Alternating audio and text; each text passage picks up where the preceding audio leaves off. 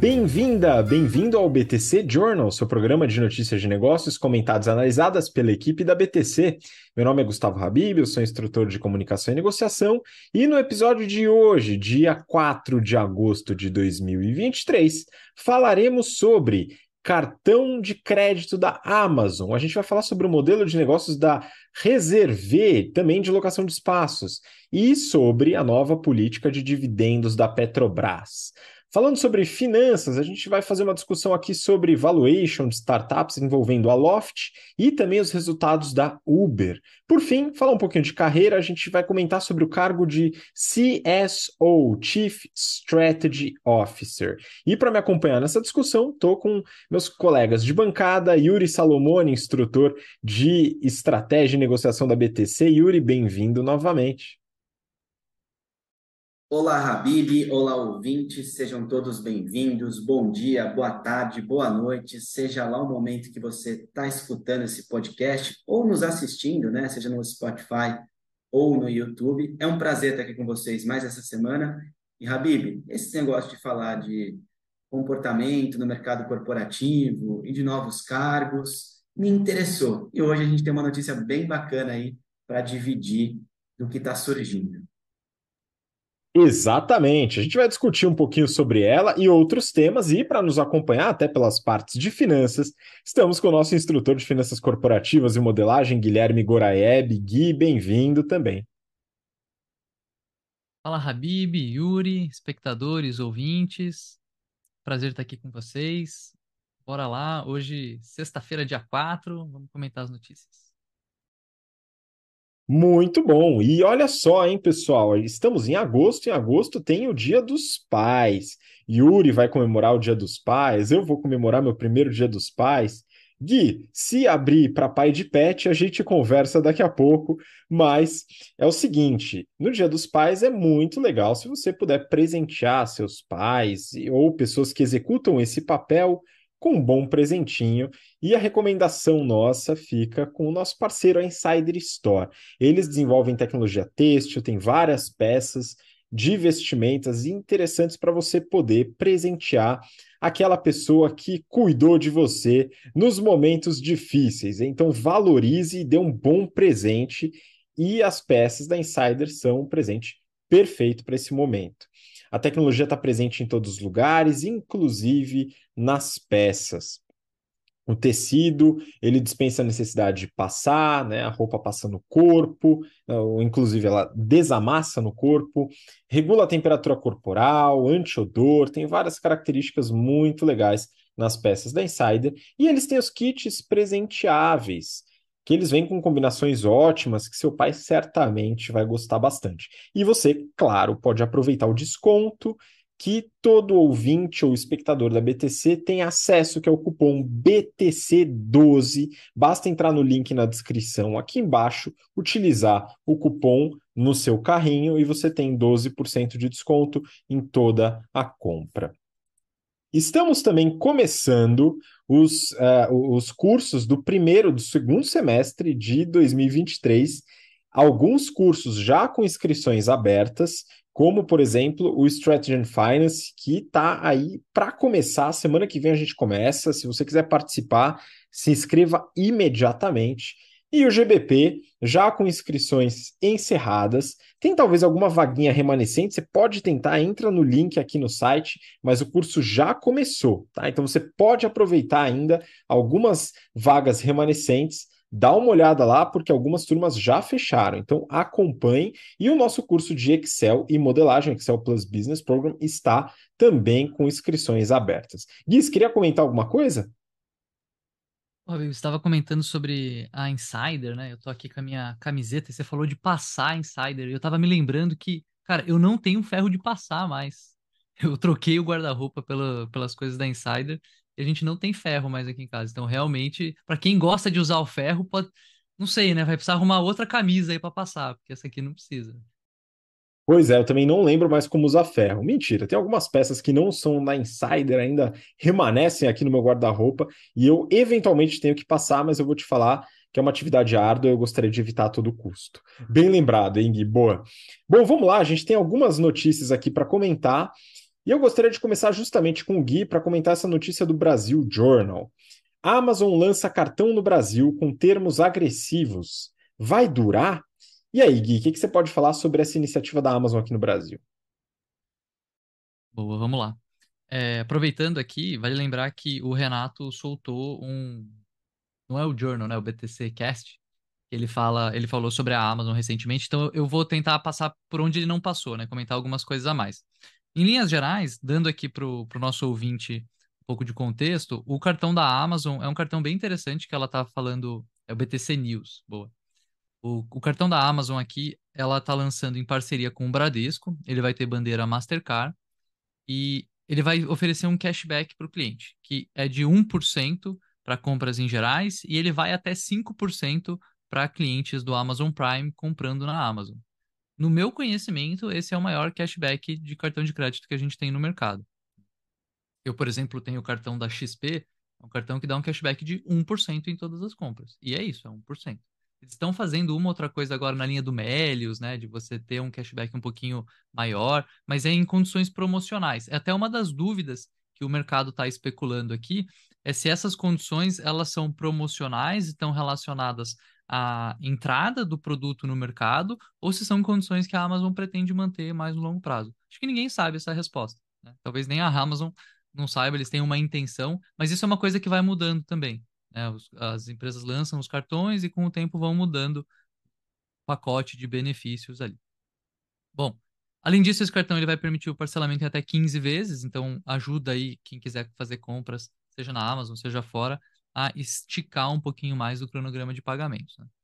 É, vale lembrar que essa estratégia, ela não é uma estratégia muito nova, né? Não é uma grande inovação que a gente está ouvindo aqui, falar de empresa de varejo lançando o cartão de crédito. A gente tem vários exemplos no Brasil, Marisa, Magazine Luiza, Netshoes, é, todas essas empresas têm cartão. É, é, um jeito do varejo né, conseguir estimular ali as compras. O Renato aborda mais essa estratégia lá no, no cast. Tá? Mas a própria Amazon já faz isso nos Estados Unidos e faz isso faz tempo. Um cartão Visa Platinum para público em geral e cartão Amex para PJ. Vocês têm ideia de quando que a Amazon começou a fazer cartão de crédito nos Estados Unidos? Há quanto tempo faz que ela começou? Começo dos anos 2000, não foi?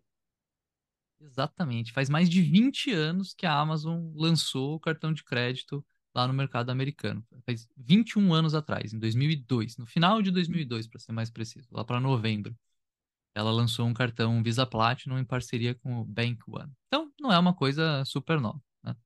Bom, recentemente eu já falei que eu não acho que a Amazon ganha dinheiro com o Prime no Brasil. E eu entendo que esse produto também carrega um risco grande de ter margem negativa. Né? Por que, que eu digo isso? Que geralmente, num cartão co-branded, a empresa vai ter algo como 1% das vendas daquele cartão. E ela está oferecendo isso para cashback em produtos de terceiros. Então ela está saindo no 0 a 0 em produtos de terceiros. Na outra ponta, ela está oferecendo 5% de cashback para clientes Prime comprando na Amazon. E esse custo ela, ela vai ter, né? Esses 4% de diferença aí vai ser um custo da Amazon nessas vendas. Então vai ser como se ela estivesse dando um desconto para clientes Prime quando eles compram na Amazon utilizando o cartão dela.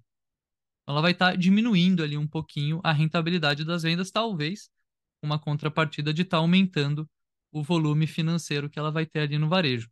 Porque olhando só para o cartão de crédito especificamente, né, como que ele ganha dinheiro?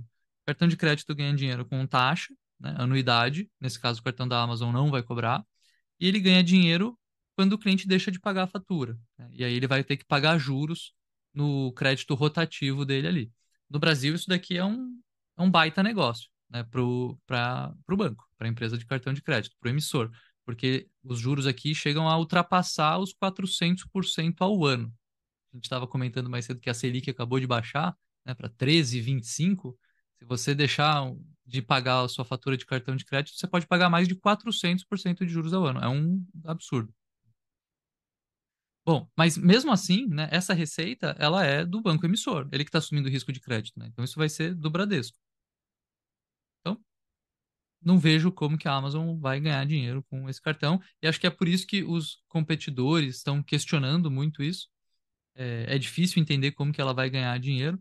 E até quando ela vai manter essa estratégia com esses benefícios tão interessantes, porque talvez, né, se ela manter isso por muito tempo, isso vai acabar provocando os concorrentes dela, os competidores, a fazerem algo parecido, fazerem algo similar, para também serem mais competitivos.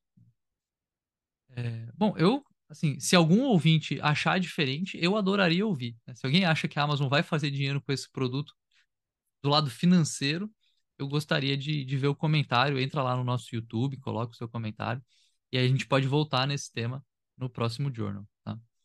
E para fechar aqui, Habib, eu confesso para vocês que eu, eu tenho estudado ali o mundo das milhas, né? Tenho pego vários cartões, acumulo milha, vejo benefício, vou viajar emitindo passagem com milha, então tem um negócio muito legal ali que eu estudo, mas cara, 5% de cashback é muito atrativo.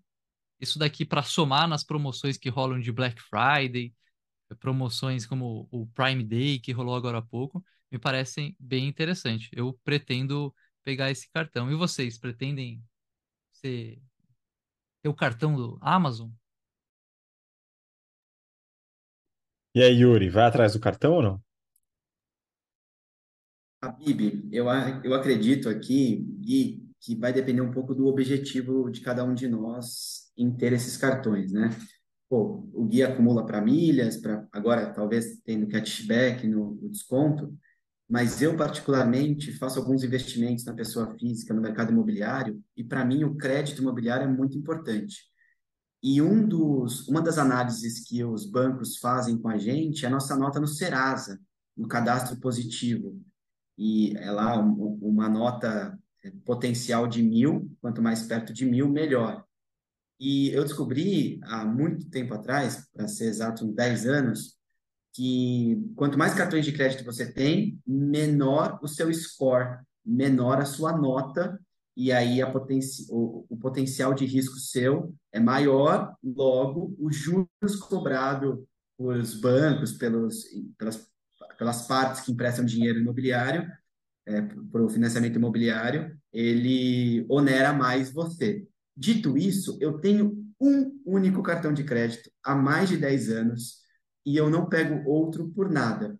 Há uns 3, 4 anos, estava comentando anteriormente aqui, estava gravando, antes da gente gravar, que eu peguei um cartão de uma seguradora de carros que disse que tinha 5% de desconto no valor da franquia, no, valor, no valor do seguro anual. Nossa, mas é claro, pego um cartão e eu pago em 12 vezes no cartão aqui, é, diluo esse valor. E ainda tenho desconto a minha, o meu score caiu de quase mil para 800. E foi bem numa época que eu ia fazer uma alavancagem financeira para comprar um imóvel. Eu quase me lasquei. Eu tive que cancelar o cartão. Demora um mês para reconhecer que você não é potencial risco. E aí é, eu saí dessa. Mas acho que vale mais um parêntese aqui, que é o seguinte: se você tem muitos cartões no cadastro positivo, você paga todos em dia, você vai diminuir o seu score é, imediatamente ao passo que o tempo passa, você vai voltando a recuperar esses mil potenciais pontos do Serasa. Então, de novo, vai depender do seu tempo, da sua necessidade atual. A minha não atende. Eu vou continuar com o meu único cartão de crédito aqui, Gui. Muito bom. Eu uso muito cartão de crédito para fazer qualquer tipo de compra. Gosto de consolidar todas as minhas contas na fatura do cartão de crédito, todas as minhas compras, no caso mas eu admito que eu tenho muita preguiça de ficar vendo benefício de cartão e comparando cartão em milha, etc. Eu tendo a valorizar um pouco mais o meu tempo. Pode não ser a melhor estratégia financeira, mas eu acho que a preguiça aqui fala mais alto de ficar vendo estratégia de cartão. Então eu fico em um ou dois cartões é, clássicos e com benefícios bastante medianos e o problema está resolvido. Mas enfim, pode agradar aí muita gente como o Gui, que certamente vai atrás desse cartão para ver quais os benefícios que ele dá. Vamos seguir para a próxima notícia. Fala aí, Gui, você quer complementar? Boa, é, só para fechar, então, né? Realmente, assim, acho que o fato de ser um cartão de cashback ele torna bastante interessante para quem não quer pensar muito nisso, porque é fácil, né? Não preciso ficar fazendo conta de milha e vendo quanto que eu vou converter, quanto que tá valendo e tal. E acho que vale até pegar aqui um ponto que o Yuri falou, né? Quando a gente toma crédito, a nota lá do Serasa diminui, né? Quando eu, eu pego um monte de cartão de crédito, a minha nota diminui. Isso tem tudo a ver com um tema que a gente vê em finanças corporativas, né? Quando a gente fala que a empresa, quando ela toma crédito, quando ela tem mais dívida na estrutura de capital, ela fica mais, arranca... mais alavancada e a gente vê esse risco maior através do beta alavancado, que é um tema que a gente passa no GBP. Fechar com, com essa lembrança do GBP. Boa, é isso aí, pessoal. Quiserem entender mais sobre beta alavancado, ou se você não faz a menor ideia do que isso significa, vai lá e se inscreve nas vagas remanescentes que a gente ainda tem espaço, hein? Se não, só no semestre que vem, que é 2024, hein? Você vai esperar até 2024 para aprender beta alavancado? Eu não esperaria, ok? Vamos lá, seguir para a próxima notícia aqui do Brasil Journal. Reservé cria o Airbnb das reuniões com espaços inusitados. Yuri, queria que você comentasse um pouco sobre esse modelo de compartilhamento de espaços diferentes. Vamos lá, ouvintes. É, bom, o modelo de negócio básico, Habib, Goraeb, ouvintes, é aproveitar espaços ociosos que podem gerar receitas aos proprietários que estão ali com seu ativo sendo inutilizado ou pouco utilizado. A notícia diz que a Reserve ela pede cerca de 17 a 19% do que consegue na locação com os locadores e repassa o restante ao locatário. Então, ela aluga um espaço ocioso, negocia com uma empresa, do que ela recebe da empresa, ela fica com 17, 19% e passa os 81, 83% para o dono do imóvel. Até aí, bacana entendi a primeira parte do, do negócio. Bom, é, é o, o modelo é ser um marketplace de espaços para trabalhos e reuniões. Aí eu comecei a contestar. Trabalhos e reuniões. Quem vai trabalhar no espaço um dia, dois dias? Qual é a recorrência de uso desse espaço ocioso? Primeira dúvida que eu fiquei. Flávio Moreira, o sócio fundador, diz, abre aspas, você pode encontrar lugares que nunca pensou em que poderia achar e que nunca achou que poderia alugar. Bom, eu já pensei aqui no museu. E aí ele cita casa de artes aqui. Pô, eu vou trabalhar dentro de um museu. Se eu fizer uma reunião num museu, as pessoas que vão estar olhando lá as artes, as exposições, vão ficar felizes de eu estar fazendo uma reunião com o meu fone. Mas, sei lá, de repente eu posso estar falando mais baixo, eu tenho espaço reservado? Pode ser. Bom, vamos conhecer um pouco do histórico da empresa. Ela foi criada em 2019, atualmente localizada em BH, Belo Horizonte, Minas Gerais. São cerca de 600 lugares ofertados, desde escolas de boxe até galeria de artes, passando por espaços dentro de hotéis ociosos. Isso aqui me interessou, né, para quem sabe com que eu trabalho, que é a hotelaria hoje. Foram aportados por investidores 2 milhões M de macaco de reais e até aqui, beleza, chegaram nesses números. Pretendem captar 20 milhões de reais para expansão, basicamente para São Paulo. Eles querem chegar a 29 mil usuários e a 1.900 lugares ofertados, ou seja, triplicar de tamanho com 20 milhões de reais aportados. Triplicar de tamanho com 10 vezes mais aporte. Essa conta temos que entender melhor. Eles querem gerar 1 milhão em reservas, 1 milhão de reservas, e atingir 67 milhões de reais em faturamento. Então, é isso que eles querem fazer com o dinheiro que pedem no mercado hoje. A gente já comentou bastante sobre o modelo da WeWork. A WeWork tem o Station, que é um modelo muito parecido, que no Brasil hoje tem cerca de 300 lugares ofertados é, para espaços de locação nesse sentido, não necessariamente de é, lajes corporativas.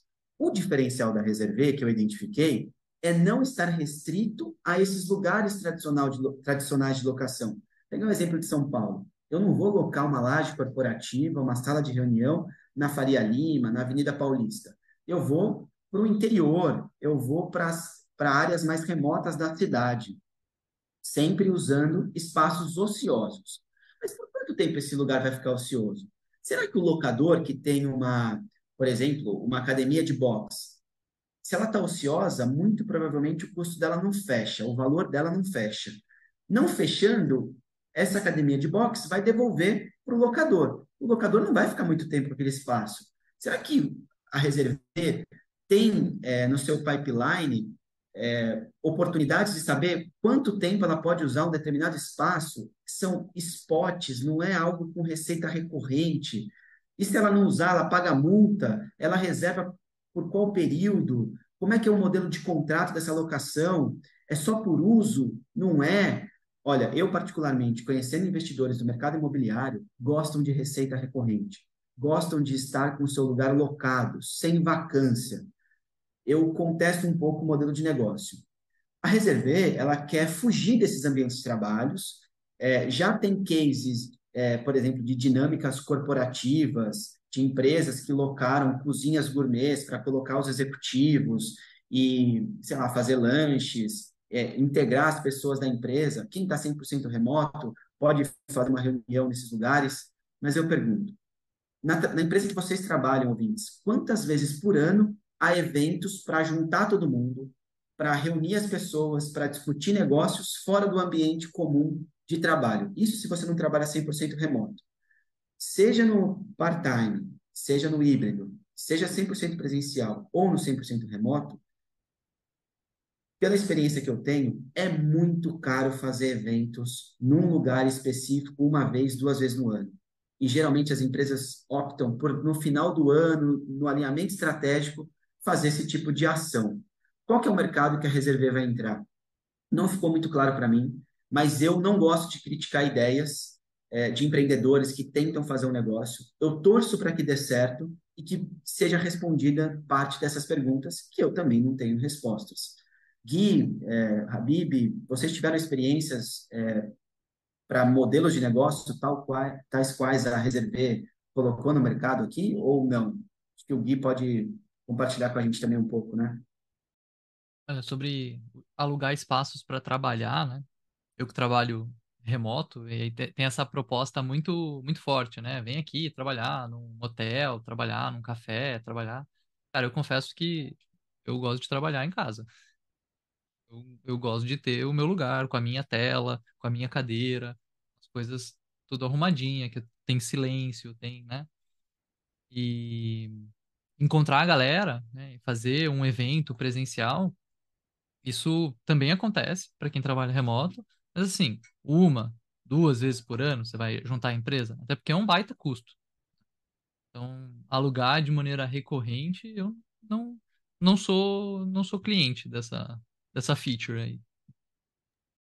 É, eventualmente eles nem esperam a recorrência, mas talvez um volume, várias empresas, vários eventos. A questão é a sustentabilidade do modelo de negócio, que é uma questão que o Yuri ponderou, né? A gente, claro, torce pelo sucesso aí do, do empreendimento, mas a gente tem que ter algumas perguntas respondidas. Quem sabe alguém da Reserve acompanhando aqui pode nos ajudar. A gente já levantou aqui modelos de negócio de algumas startups, onde founders ou é, pessoas que eram responsáveis por alguma operação da empresa é, nos ajudaram esclarecendo algumas dúvidas. Isso aconteceu com a Turbi lá no passado, então eu lembro do Luiz Bonini, um dos diretores ali da Turbi, que nos apontou o caminho ali, explicando bastante sobre algumas dúvidas que a gente tinha no modelo de negócio. Então já fica o convite aberto aqui para o pessoal. Vamos seguir para a próxima notícia, turma. A gente tem uma notícia aqui do Neofeed. Na Petrobras, política de dividendos saiu melhor do que o esperado.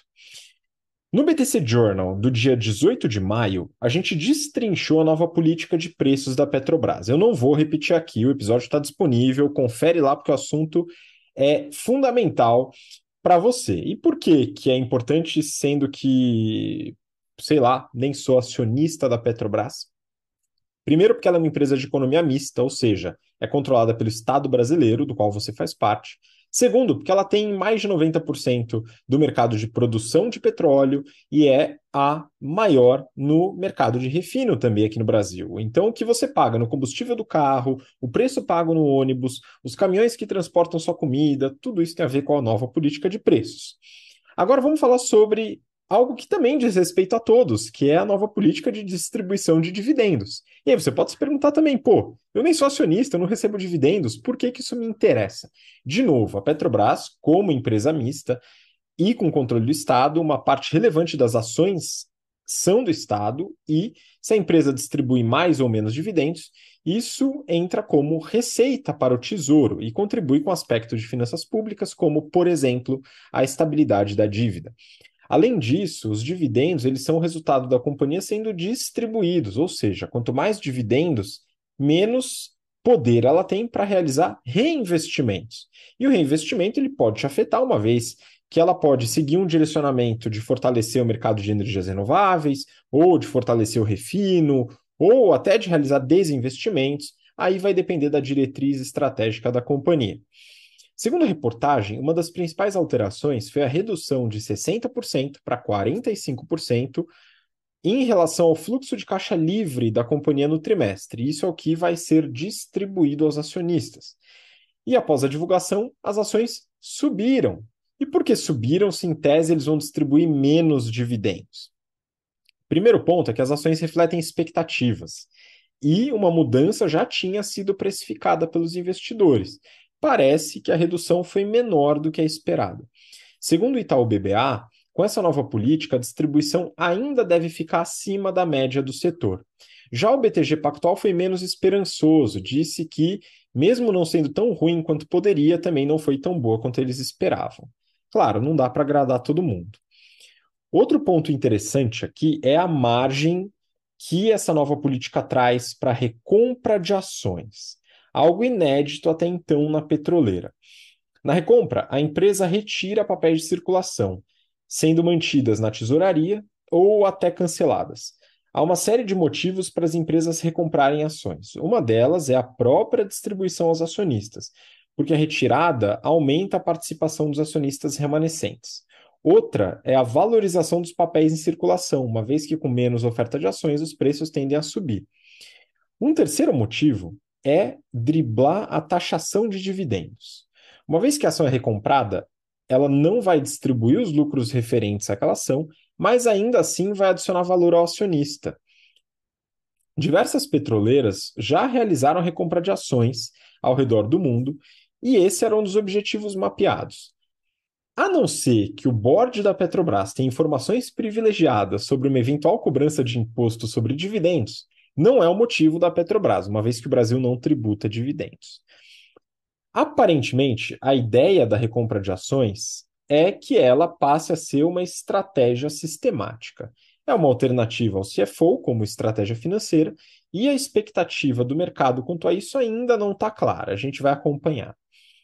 Falando sobre os números relacionados à Petrobras, eu comentei naquele episódio, não vou repetir, mas lá eu tinha comentado sobre o fluxo de, o fluxo de caixa livre de 2022, que havia sido de 206 bilhões de reais. Isso teve como distribuição 60% desse valor, aí perto de 120 bi. Agora vai passar a ser 45% do free cash flow. Porém, o free cash flow envolve a geração de caixa operacional, que tem a ver com a operação da empresa, e se deduz disso os investimentos. Se a Petrobras, por diretriz estratégica, passar a reinvestir mais, comprar refinarias, desenvolver novas refinarias, adquirir operações de energia renovável, o free cash flow também deve ser reduzido, assim como a porcentagem que será distribuída. Então, a diretriz estratégica vai afetar diretamente a distribuição de dividendos. Os resultados saem hoje da Petrobras, então não dá para analisar os resultados do segundo TRI, mas a gente fala em um momento devido mais para frente. O Gui, só para complementar em relação à recompra de ações, a estratégia eventualmente de driblar uma, uma tributação de dividendos, que é muito recorrente lá fora, é, tem que ter algumas coisas em mente aqui relacionada a valores e alíquotas, né? Exato. É, aqui a gente não tem tributação de dividendo. Né? Dividendo é uma ótima maneira da empresa distribuir a sua geração de caixa para o acionista, assim como o juro sobre capital próprio. Lá fora tem tributação sobre dividendos. E aí a empresa pode escolher entre dois caminhos para distribuir o resultado para o acionista. Né? Um fazendo recompra de ações, e aí o acionista vai ser tributado em ganho de capital, ou pagando dividendo, e ele vai ser a alíquota que tem o dividendo. Então, dependendo da alíquota que for é, uma tributação sobre dividendos, pode fazer mais sentido migrar esse, essa maneira de pagar o acionista para o ganho de capital, e aí a gente pode ver mais empresas fazendo recompra de ação, ao invés de pagar dividendos como uma maneira de recompensar o seu acionista. Exatamente. Esse tipo de estratégia também é abordada nas aulas de finanças do GBP e também do Strategy and Finance. Se quiser saber mais, está aí a informação para as inscrições, tudo na descrição do episódio. Vamos seguir para a próxima notícia. Agora a gente vai falar um pouquinho de finanças também. Neofeed, uma incógnita paira sobre o valuation da Loft. E aí eu queria que o Gui comentasse um pouco sobre o que, que diz respeito a essa notícia. Vamos lá, então saiu uma notícia da Loft aí e ela passa por vários temas interessantes. É uma notícia que ela foi construída em cima de informações que foram negadas pela empresa, mas que foram a público pela plataforma LaunchBay. LaunchBay, que é um site que funciona de uma maneira parecida com uma bolsa de valores, ou seja, ela permite a compra e venda de participação em empresas, só que nesse caso aqui, empresas de capital fechado. Então, digamos que você, Habib, queira vender sua participação na BTC e viver de vender água de coco em Jericoacoara. Né? Você pode colocar essa sua participação à venda lá na LaunchBay. Com isso, é, juntando o preço pelo qual você está vendendo a sua participação e o tamanho dela, o interessado consegue fazer uma conta e entender quanto que a empresa está sendo avaliada. Então, por exemplo, se você está vendendo 1% da empresa por 1 milhão de dólares. Se 1% vale 1 milhão, 100% da empresa vale 100 milhões de dólares. Esse é o valuation da empresa. Para empresa de capital fechado, a gente não tem negociações frequentes, né? O tempo todo ali, preço na tela, compra e venda rolando. Por consequência, a gente não tem uma referência de valor tão atualizada. Oficialmente, a última rodada da Loft foi fechada em março de 2021, quando eles levantaram 525 milhões de dólares a um valuation de 2,9 bilhões. Então aí a gente está vendo, isso foi é, faz dois anos dois anos e mais um pouquinho, março de 2021. Desde então, não teve uma outra rodada de equity, então a gente não tem o preço atualizado da empresa. Bom, outro elemento que a gente precisa explicar para entender a notícia é o SAFE. SAFE é um instrumento de investimento que funciona sem a definição de um valuation no ato. O investidor coloca dinheiro na empresa com um contrato de dívida conversível, ou seja, ele vai ser credor da empresa, ele, tá, ele vai colocar o dinheiro, ele vai ser contabilizado como dívida, mas é uma dívida com um contrato que depois pode ser convertida em participação, pode ser convertida em equity. O SAFE não é o único tipo de instrumento que usa dívida conversível, tá? Esse é um dívida conversível é muito utilizado aqui no Brasil em tudo quanto é investimento em startup, porque assim o investidor está mais protegido juridicamente. Afinal de contas, ele é um credor naquele momento.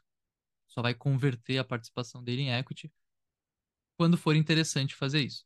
No contrato de SAFE, é, o investidor coloca o dinheiro agora, mas só vai receber a participação no futuro quando a dívida for conversível. Nesse, quando a dívida for convertida, nesse momento existem dois parâmetros importantes que impactam essa conversão. Um deles é o percentual de desconto definido e o outro é o teto de valuation chamado de valuation cap. Então, dando um exemplo aqui, vamos dizer que a BTC vai captar recursos para fazer uma grande expansão. A gente vai fazer uma rodada de 10 milhões de dólares via um contrato de safe e o investidor pode colocar dinheiro com desconto de 20% e um valuation cap de 100 milhões de dólares. No ato que o investidor coloca esse dinheiro, ele não sabe qual que vai ser o percentual da empresa que ele vai ter. Na próxima rodada, e aí o safe depende do valuation da próxima rodada. Tá? Quando tiver a próxima rodada, se ela for feita a um valuation de 50 milhões, o investidor que entrou antes ele vai entrar nesse valuation de 50 e com o desconto que estava acordado no contrato de safe dele. Ou seja, um desconto de 20% em 50 milhões, vai ser um valuation de 40, ele aportou 10, a empresa vale 40, então ele é dono de 10 em 40, ele é dono de 25% da empresa que está valendo agora 50 milhões. Já se a VTC for avaliada em 200 milhões nessa próxima rodada, o teto de valuation dele, o valuation cap, é 100. Então, se ele colocou 10 e a empresa ele vai estar tá entrando num valuation de 100, colocou 10 em 100, ele é dono de 10% do negócio, desse negócio que agora está sendo valor, avaliado em 200 milhões. Esse instrumento ele foi muito popularizado pela Y Combinator, é uma forma interessante de uma startup, ele é interessante para startups que são bem jovens. Com ele, a discussão mais aprofundada sobre valuation pode ser postergada para a próxima rodada. Então, quem conhece um pouco a realidade de uma empresa recém-fundada sabe que é extremamente difícil fazer projeções e é extremamente difícil chegar em um racional financeiro sobre o valor da empresa. Com o SAFE, essa discussão fica para a próxima rodada. O efeito colateral disso é que eu não tenho uma referência sólida de valuation da empresa agora, porque eu não tenho, nesse momento, um contrato de equity, eu tenho um contrato de dívida conversível. Mas como a gente tem ali o próprio valuation cap e como a gente tem a regra de desconto, dá para a gente estimar um valuation. Pela notícia, parece que a Loft está usando essa característica do SAFE de não cravar um valuation agora para levantar capital sem ter que reconhecer que está fazendo um down round. É, lembrando, down round é quando a gente faz uma rodada de investimento onde o, o valor da empresa, onde a empresa está sendo avaliada por menos do que ela já foi avaliada no passado. Nas condições noticiadas, o capital novo, ou seja, o aporte que estaria entrando agora de sócios, de empresas, de investidores que já são sócios, ele está entrando considerando um valuation da Loft de 520 milhões de dólares.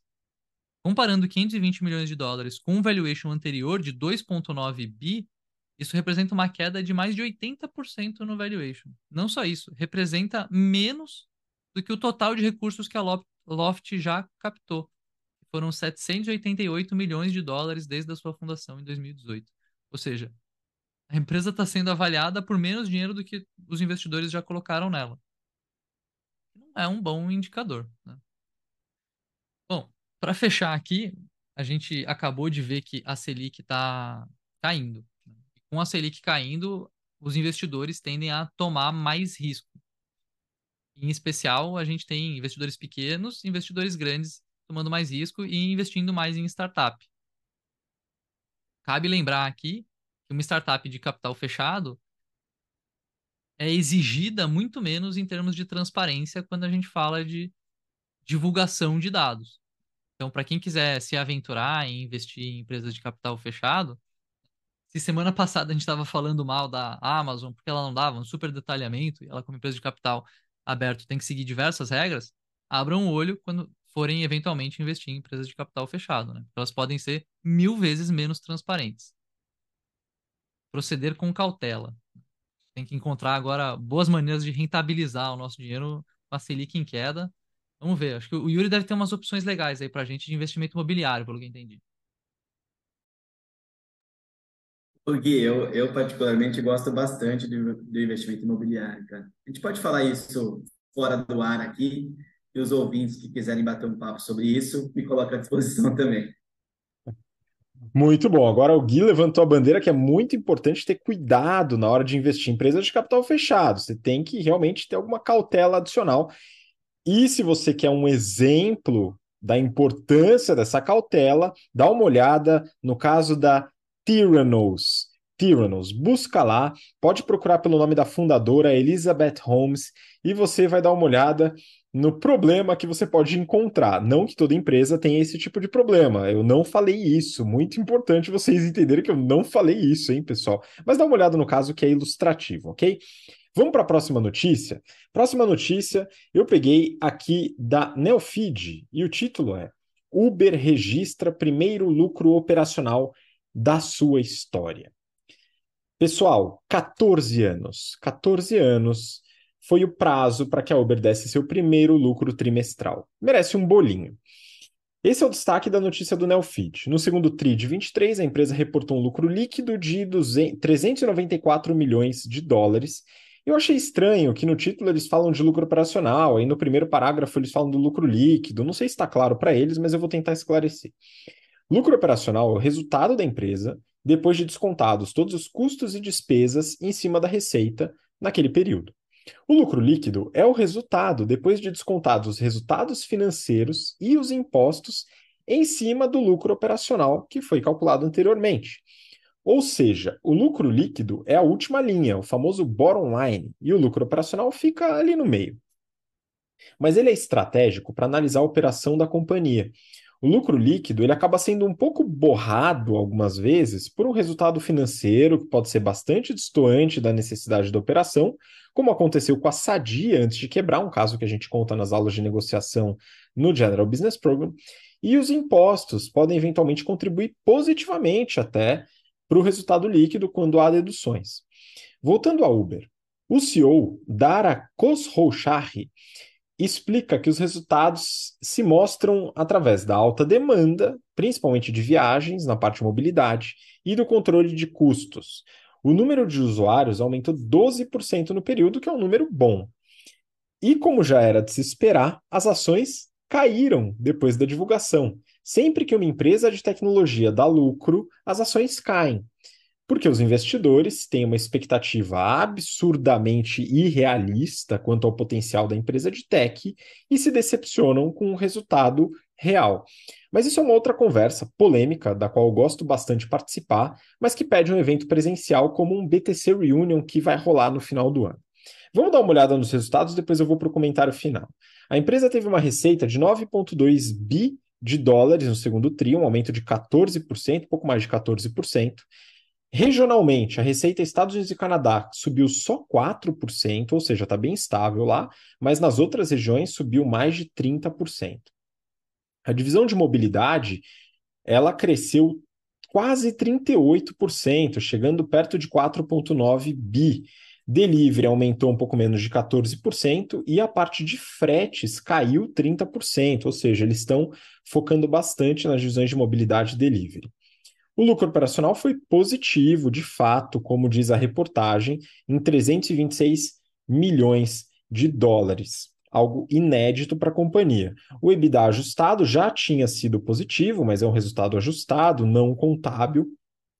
Foi de 364 no segundo tri de 22 e passou a 916 milhões no segundo tri agora de 23. E mobilidade contribui positivamente para para esse EBITDA ajustado é, bem relevante.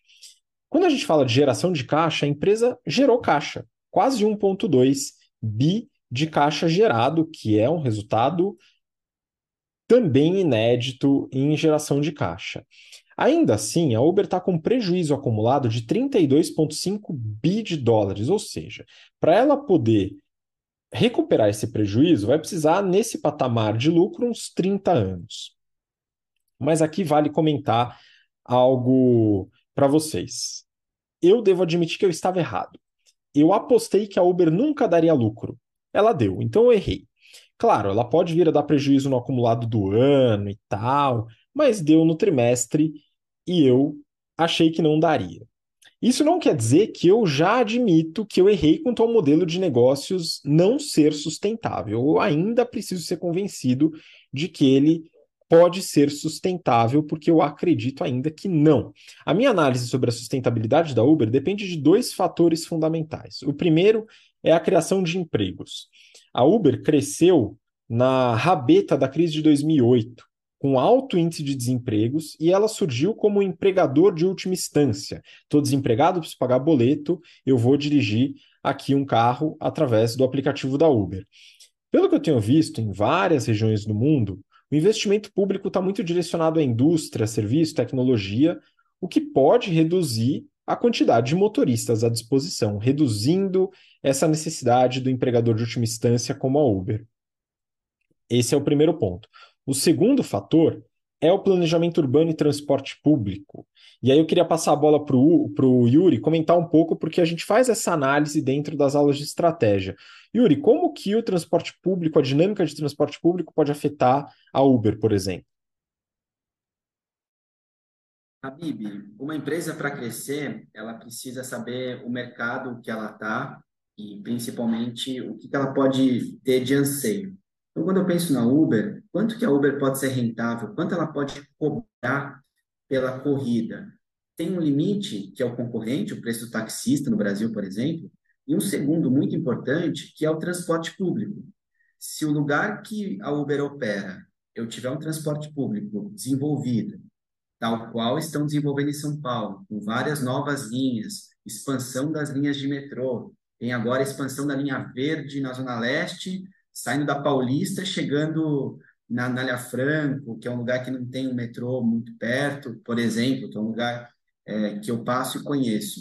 Eu sou uma pessoa que vou deixar de usar Uber para sair da Zona Leste para Faria Lima e vou usar o metrô. Então, este limite é importante, que é o subsídio, subsídio do governo para com o transporte público. Então, a gente sabe que hoje uma passagem de, de ônibus e metrô em São Paulo está algo em torno de R$ reais.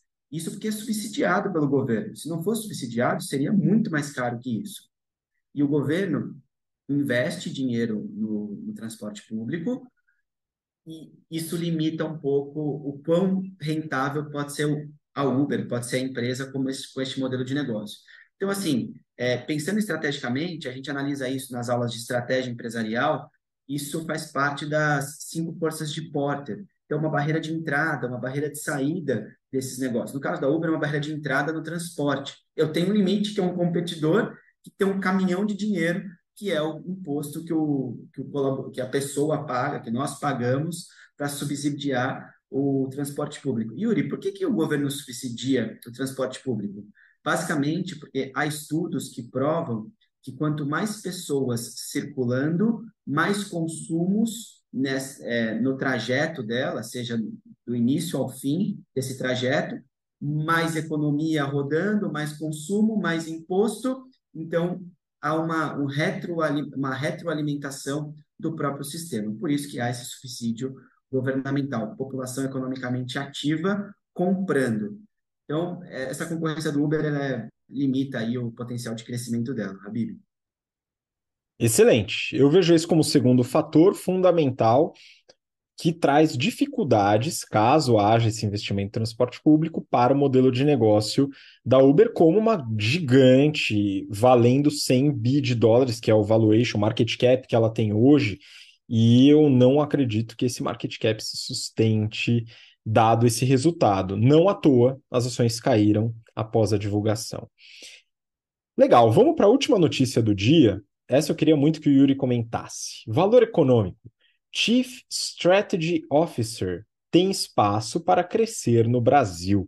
Yuri, estamos falando de um cargo não usual de C-level. E eu queria que você comentasse um pouco sobre o espaço que você observe que a notícia fala para ampliação de pessoas nesses cargos.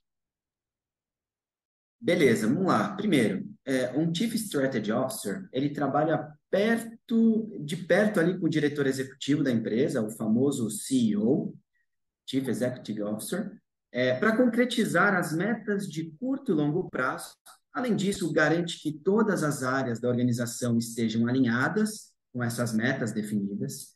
E para tal, o CSO é um comunicador capaz de traçar estratégia, estratégias baseadas nas vontades do C-Level, do CEO, que sejam compreendidas por todos. Eu traduzo isso daqui como é o tradutor das estratégias para a equipe de operações, para a equipe do financeiro, que não necessariamente tem o conhecimento técnico para absorver aquela demanda do C-Level e executar o que tem que ser feito. O Chief Strategy Officer, o famoso diretor de estratégia, para traduzir aqui não literal para o português, ainda tem muito espaço para crescer, seja no Brasil, seja no mundo. O valor econômico nessa notícia comenta que sobre uma pesquisa né, da Deloitte, uma consultoria, que a parcela dessa liderança, com equipes dedicadas às áreas de estratégia, com gente pensando em estratégia, em estratégia única exclusivamente, ainda é muito baixa.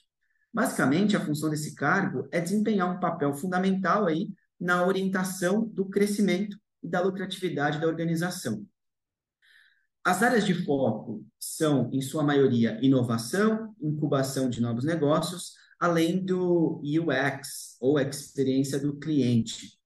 Essa pesquisa, na minha opinião, ela é muito importante. Ela tem o objetivo de compreender a estrutura e as prioridades, os desafios dos gestores de estratégia frente às transformações no ambiente de negócio. Relatando um pouco do que um CSO faz, você deve estar se perguntando: nossa, mas isso é o papel do CEO, não é, Yuri? É muito próximo, por isso que seria o braço direito do CEO.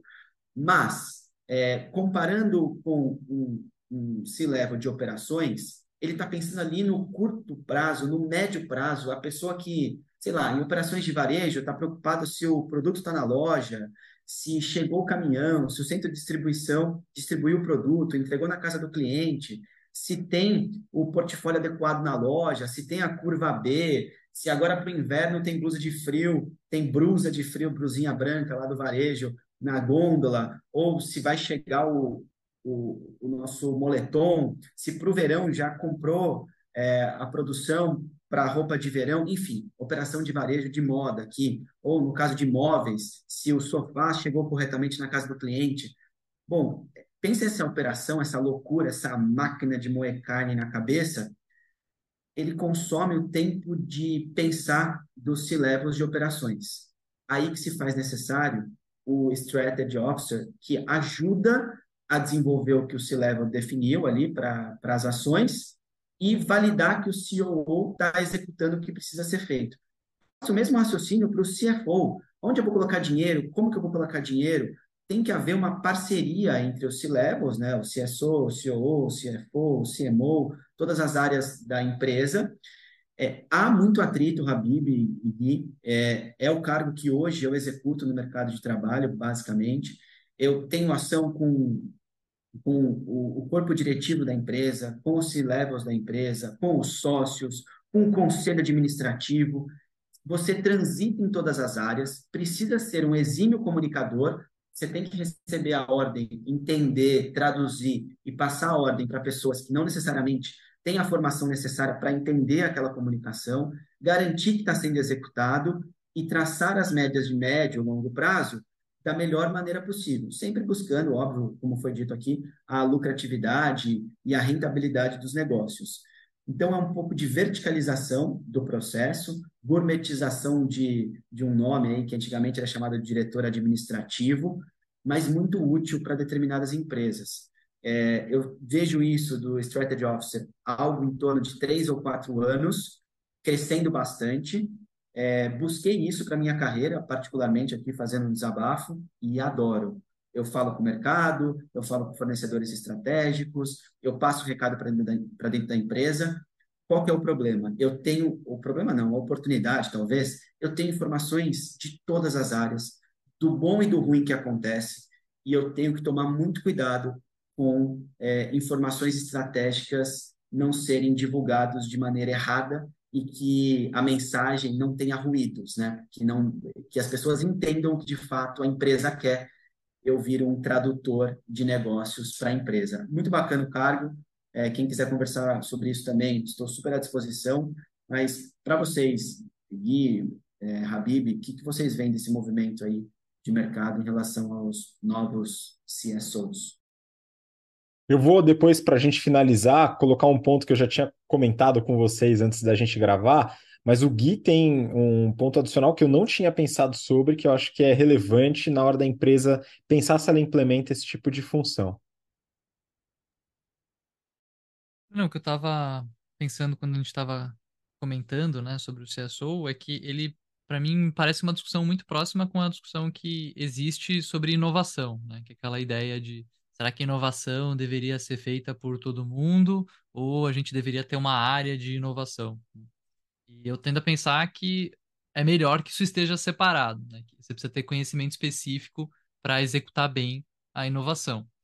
Na parte de estratégia per se, eu estou atuando numa realidade de empresas pequenas. E em empresas pequenas, para mim, faz parte do trabalho do CFO, do CMO, do CEO olhar a estratégia e hoje acho que não cabe alguém que vá olhar especificamente estratégia. Mas acho que pode ser uma questão de escala da empresa, né? Para uma empresa maior, já faz sentido você ter alguém dedicado para isso. Como talvez outro caminho fosse você ter menos atividades de dia a dia no CFO, o CMO e os outros C-levels, para que eles possam juntos discutir estratégia. Pois é, eu quero pegar outra ótica, que é a questão da verticalização que o Yuri falou, num outro modelo. As empresas grandes, aqui, saindo um pouco da realidade do Gui, das empresas menores, startups e, e growth, indo para empresas mais consolidadas, principalmente indústrias, é muito comum a contratação de consultorias estratégicas. Inclusive, a carreira em consultoria estratégica é algo muito desejado pelos jovens talentos e muitos dos nossos alunos e alunas desejam esse tipo de carreira porque realmente atua no dia a dia da estratégia core da empresa, com as altas lideranças e isso, como carreira, é algo é, realmente que traz uma maturidade a, a, a uma velocidade alta, vamos dizer assim.